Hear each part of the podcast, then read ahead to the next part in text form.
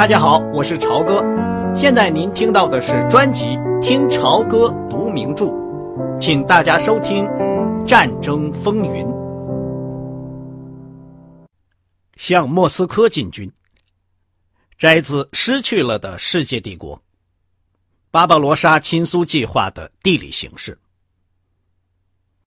在战争中，胜败就是一切，而德国最后战败了。战败使他在战场上的历次胜利都黯然失色，他的敌人没有取得过像他一样的胜利，而是最后以人的数量和机械装备的优势压倒了他。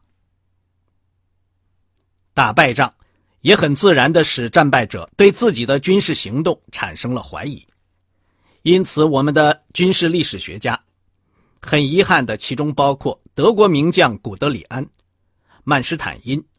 瓦尔利蒙等在内，都普遍认为我们入侵俄国的计划是模糊不清的、拼凑起来的，或者没有战略目的的。这种历史性的家丑外扬，除了丧失军人的尊严，以作自我辩解以外，还能起什么作用呢？我们令人伤心的棋差一招，打了败仗，失去了世界帝国，已经够受的了。更没有理由再把我们全国上下的最大努力描绘成一种不在行的愚蠢行为。这种阿谀奉承的著作，迎合了胜利者的偏见，对谁都不光彩，而且是歪曲历史的。我自己曾被派在马克思将军的参谋部临时工作过，在一九四零年秋冬两季。这个参谋部曾经做出过关于入侵苏联的最初的军事计划，后来又起草了作战方案，所以我是一开始就参与其事的人。这个方案不论从时间和空间的范围，动用人力和物力的数量，以及巨大的政治赌注上来说，都是一个大胆的设想。从细节上说。巴巴罗莎是极其复杂的，几乎不是任何个人的智力所能掌握的。但从整体的轮廓来说，它又是一个很简单的计划。它的优点和力量就在这里，它有可靠的地理、经济和军事实际的依据。任何战争都不可避免的要担一定的风险，在这个前提下，这是一个稳健的计划。请读者稍稍花点时间，研究一下我绘制的很简单的地图。以后我在叙述作战过程中，还将提供四十几张从档案里找到的军事形势图。现在扼要说明一下巴巴罗莎袭击计划的内容。A 线是我们主要努力的方向，是在波兰的出发线，全线自波罗的海到科尔巴阡山脉。自北向南，总共长约五百英里。此外，还从罗马尼亚采取防守措施，目的在于保护普罗耶什地的油田。C 线是我们的目标，从白海的阿尔汉格尔向南到科山，再沿伏尔加河到里海，全长几乎两千英里，其最远的目标离出发点大概一千二百英里。B 线是我们1941年12月到达的最远的地方。这条线从芬兰湾的列宁格勒，经莫斯科到黑海的克里米亚，差一点就到了顿河的罗斯托夫。全线长约1200英里，离出发点600多英里。因此，表面看来我们是被俄国人阻止在半途上，但实际上并不是如此。我们实际上是战斗到最后一分钟才停止前进的。进攻的概念。一九四一年春天，我们的情报部门报告，红军正在靠近西边，把波兰分割为两部分的线上集结。斯拉夫军队威胁性的集结，警告我们有布尔什维克主义席卷欧洲的危险。这是元首决定发动预防战的主要理由，它证明了我们早先提出的计划是有道理的。但是，斯大林军队的威胁性部署仍然使我们感到高兴，因为他准备放弃他在俄罗斯广阔土地上调动军队的极有利条件，而把红军集中在我们能够迅速予以粉碎性打击的两小块土地之内。当时，斯大林不论在数量和装备上都占优势。根据我们当时的可靠情报，我们的进军可能要以一百五十个师团来对付大概两百个师团，三千两百辆坦克来对付大概一万辆坦克，还有空军力量对比情况还不清楚。因此，很明显，我们的希望寄托在我们在训练、指挥。战士和装备的优良素质上，以及出其不意的决定性的闪电式进攻，在芬兰战役以后，冒这样的风险看来是合理的。巴巴罗莎的战略目的是在夏季对苏维埃国家发动一次粉碎性的沉重打击，使粉碎后的苏联成为一些非武装的社会主义行省。自波兰边境到伏尔加，都由德国人驻防和统治。伏尔加以东的原始土地、冰冻的西伯利亚荒凉地区，以及乌拉尔外的空旷的森林，可以包围起来，有功夫再去占领。一个重要的考虑因素是从这些边远地区，现在的轰炸机都飞不到德国。在作战方面。我们希望同时发动三次巨大的闪电突击，两次在沼泽地带以北，一次在其南，以突破西部边境的纵深防御，然后用几个星期的时间包围并肃清已经被打散的军队。这样，红军的大量主力几乎一开始就会被消灭。这些都是我们估计能够做到的。但也知道事情并没有就此完了。我们完全知道，敌人会在莫斯科与边境之间保存大量的后备兵力，他们会在一定的地方准备后备军。最后，当打到列宁格勒、莫斯科、塞瓦斯托波尔线以后，我们还准备遭遇俄国人的最后一次抵抗，包括首都以及苏联这个基筑地区。其他大工业城市的自发性的群众自卫，后来也确实遇到这种抵抗。根据我们的判断，一旦我们打断这一条脊椎骨，那么除了对惊恐万状的居民进行扫荡和可能有一些小规模的游击战以外，一直打到我们的最后目标——阿尔汉格尔伏尔加县，就不会有别的阻力了。当然，这是一项困难的任务，一次冒险的赌博。战场是在苏联本土，在一边长五百英里，另一边长一千七百英里，这样一大片漏斗状的土地上。漏斗向北的斜坡是从波罗的海到白令海峡一线，向南的一边，则是从科尔巴阡山脉到黑海。我们的兵力必须在单调。而无边无际的俄罗斯平原上，呈扇形展开。越向前进，交通线就会越长，前线的兵力也就越单薄。这一点我们是估计到的。但令人吃惊的是，俄国农村的荒凉和道路的简陋，并不适合于闪击战的地区。没有估计到这一点，是我们情报工作的错误。事实上。共产党俄国的极低的标准和工作效率，倒成了一个可怕的防御力量。他们没有花力量修建像样的公路，铁路的根基也很不完善，并且路轨的宽度显然是有意和我们的不一样。英译者案，按照龙的观点，德国参谋部攻击其他国家的计划都是防御性的。假设性的，但总是由于别人愚蠢的或者恶意的行动，引起他们按计划行事。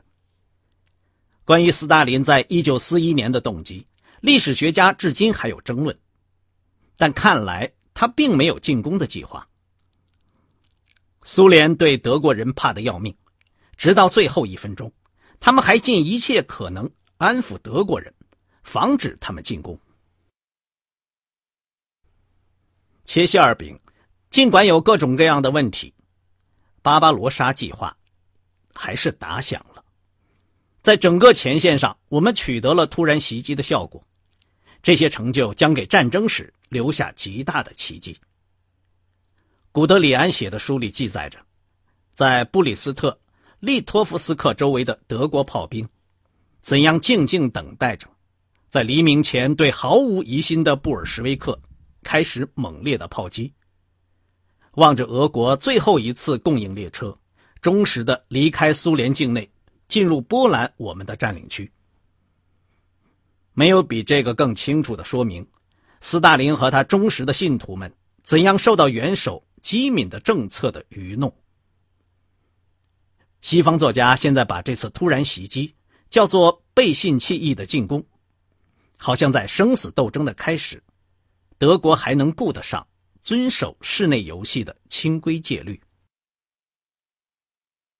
在一步占先以后，巴巴罗莎按照原计划继续进行。德国空军发现了地面上苏联庞大的第一线空军，就在几小时之内把它消灭干净了。在步兵挺进的支援下，在中路和北路，我们装甲部队的前行攻势。按照原计划前进。六天以后，我们已经到达明斯克和德维纳河岸，俘获了近五十万敌军以及数以千计的枪炮、坦克。只有在南线，伦斯德遭遇到一些真正的抵抗。在其余地区，红军就像个没有了头但还在挣扎的巨人一样，既见不到斯大林，也听不到他的声音。他已经在忧郁痛苦里瘫痪了。两个星期以后，沿着通向莫斯科的主要公路三分之二的地方，第二个巨大的装甲兵包围圈在斯摩棱斯克附近合围了。在北线，我们占领了波罗的海国家，把波罗的海变成了德国的内湖，并且继续通过这个荒野地区迅速到达。列宁格勒附近，伦斯德加速挺进，接近了吉夫。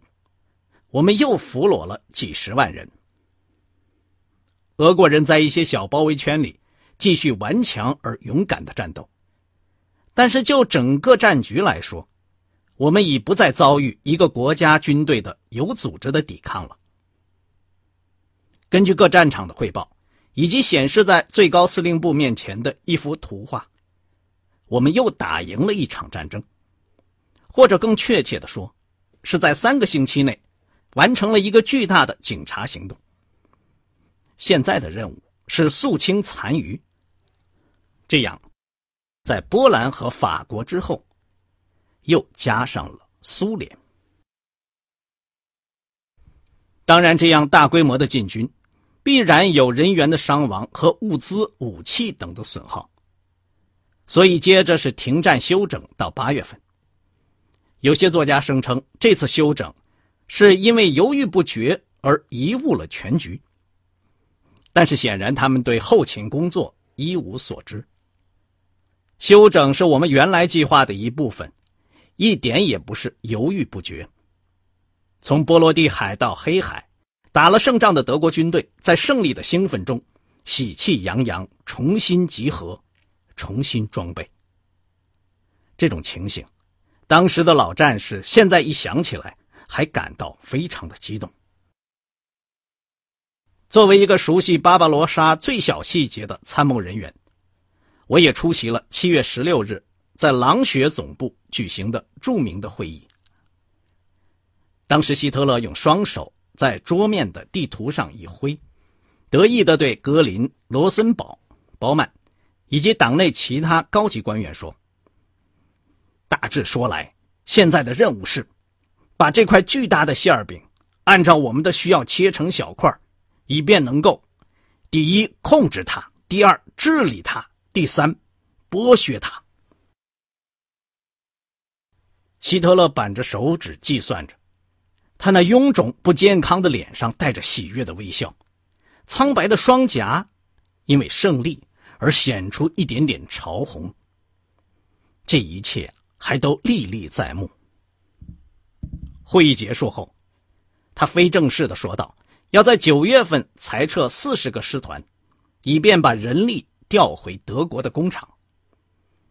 为了最后粉碎英国。”结束战争，他要缩小坦克与枪炮的生产，以利于一个加速海空军建设的计划。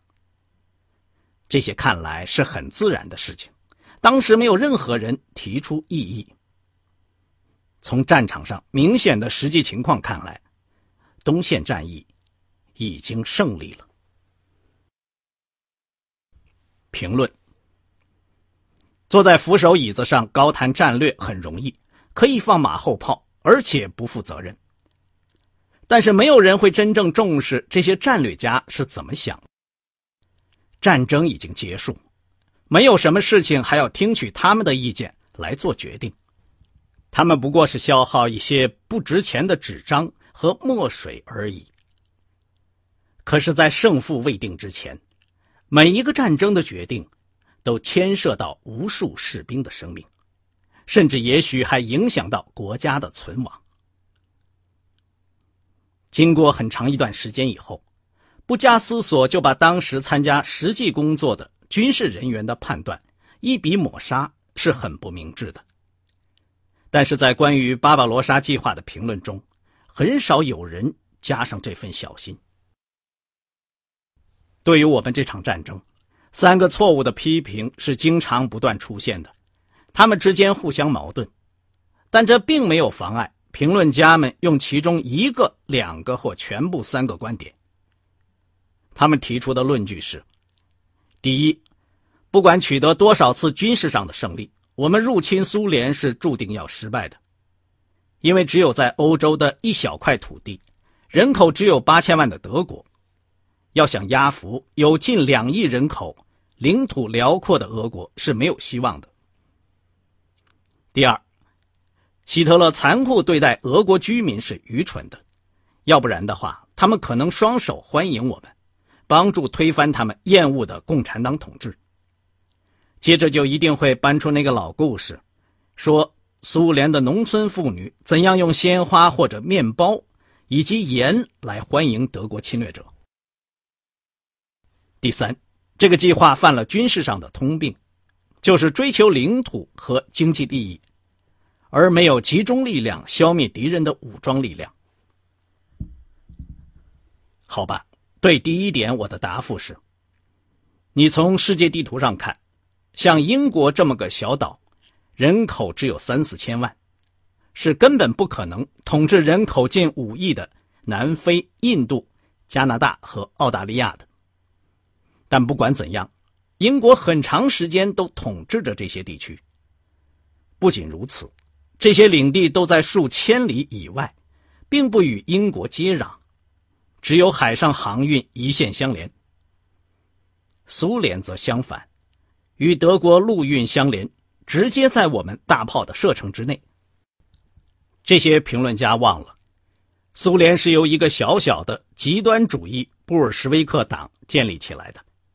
他们推翻了旧政体，统治了比他们自己多一万倍的居民，很多个不同的民族。他们也忘了，一个凶残的、为数不多的蒙古侵略者，所谓的金帐汗国，曾经统治了斯拉夫人一个世纪多。一句话，这些评论家对征服异族的历史、军事统治的技术。特别是在现代交通和军事装备条件下的统治的技术一无所知。如果我们征服了苏联，我们就要治理它。有些省份我们占领了几年，治理的都很好。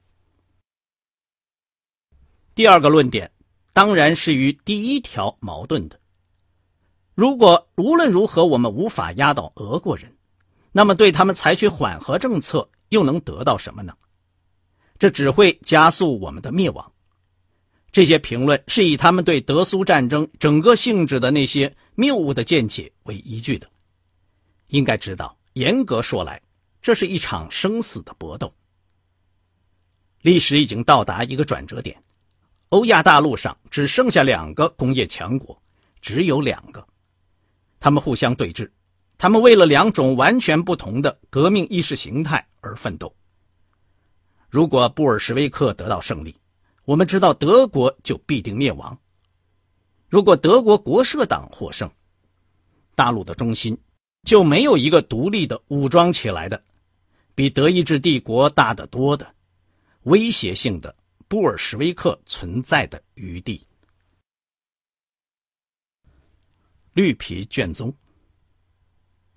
绿皮卷宗是戈林领导下的东线经济参谋部所拟定的。关于征服俄国后进行经济剥削的总政策的指示，在这个卷宗上做的文章已经不少了。在纽伦堡审判中，我确认我没有参与这个行政计划的起草，因为我的主要责任在作战方面。绿皮卷宗的建议，不用说，确实是很毒辣的。他存心要让几千万俄国人饿死。格林承认了这一些。文件都已列入记录，所以想否认他是愚蠢的。想证明绿皮卷宗是符合道德标准的，既没有意义，也没有什么好处。但是做一些军事性质的观察，也许是有道理的。绿皮卷宗计划是以明显的地理情况作为依据的。南俄黑土带地区的粮食。不仅供应它本身以及本地区的工业需要，而且供应北方的整个工业区的需要。北俄从来就是一个低产贫困的地区，由于气候不良和土壤贫瘠，造成长期粮食不足。绿皮卷宗建议搜刮南方的谷类、肉、煤、油料、脂肪以及工业产品，以便维持我们前方部队的需要。以及缓和国内的供应紧张。计划对南部的斯拉夫人留下最低限度的热量需要，以便他们能够继续从事生产。但德国依靠俄国农产品的需要量，既然这样，大自然会造成大范围的粮食不足。北俄地区人口的锐减被认为是一个必然的后果。也许我们对俄国的统治计划。与美国人灭绝红印第安人，把他们在世上最肥沃的土地抢走比起来，就更加不道德。也许我们缺少西班牙人掠夺墨西哥和南美洲，毁灭迷人的印加和阿兹特克文化时，那种维护宗教的崇高心灵。也可能作者本人在某些方面也没有搞清楚，是否英国征服印度。欧洲殖民者和美国对中国贸易上的掠夺，比绿皮卷宗提出的计划更好，更加道德一点。但公正的读者永远不要忘记，从德国人的世界哲学观看来，当时俄国就是我们的印度。我们德国人从来就缺乏安格鲁撒克逊人那种特殊才能，不会给自私心披上虔诚的道德外衣。我们的心口如一，使感情脆弱的西方作家和政客感到震惊。阿道夫·希特勒是个世界历史人物，这一点现在已经成为了铁的事实。他给日耳曼的国家提出了一个有世界历史性的目标。黑格尔曾经说过：“世界历史的转变是上帝意志的启示，远远超过微不足道的道德的限制。”也许在德国的巨大努力和巨大悲剧之中，上帝已经有一个隐约的设计，要经过若干代之后，人们才会明白。绿皮卷宗是这种努力不可分割的一部分。从世界哲学的观点来考虑，这不过是一个民族想从人类浮士德式无穷无尽的路程外另辟新路的正当行为。按照上面的这些观点。认为我们必须厚待乌克兰人或其他斯拉夫人，以便他们帮助我们来推翻他们共产党统治的这种说法，就显得很荒谬可笑了。德国当时是一个既强大又贫穷的国家，不没收南俄的粮食，就无法把战争继续下去。除非是俄国人从一开始就丧失斗志，并认识到如果不服从、不干活，除了遭受铁拳和镇压，没有别的前途，怎么能期望斯拉夫人能安于贫困与强迫劳动，安于千百万人因饥饿而死？而不进行认真的反抗呢？阿道夫·希特勒说过：“统治南俄的唯一办法是谁要愁眉苦脸，就把谁枪毙。”他有时说一些话，措辞很刺耳，但是关于这一类事情，他所说的很少是不现实的。最后必须指出，由于我们没有能够征服苏联。所以，绿皮卷宗的统治计划始终没有成为现实。它不过是一个不能执行的假设性的计划而已。因此，在纽伦堡审判中强调了这个问题是歪曲事实的，也是过分的。英译者按龙对这个也许是写在纸上的最残忍的统治计划——绿皮卷宗所做的哲理辩解。对一般美国读者来说，无疑是不能接受的。然而，我还是读了这一段以后，才下决心翻译《失去了的世界帝国》的。刚才您听到的是《听潮歌读名著：战争风云》，谢谢您的收听，我们下次节目再见。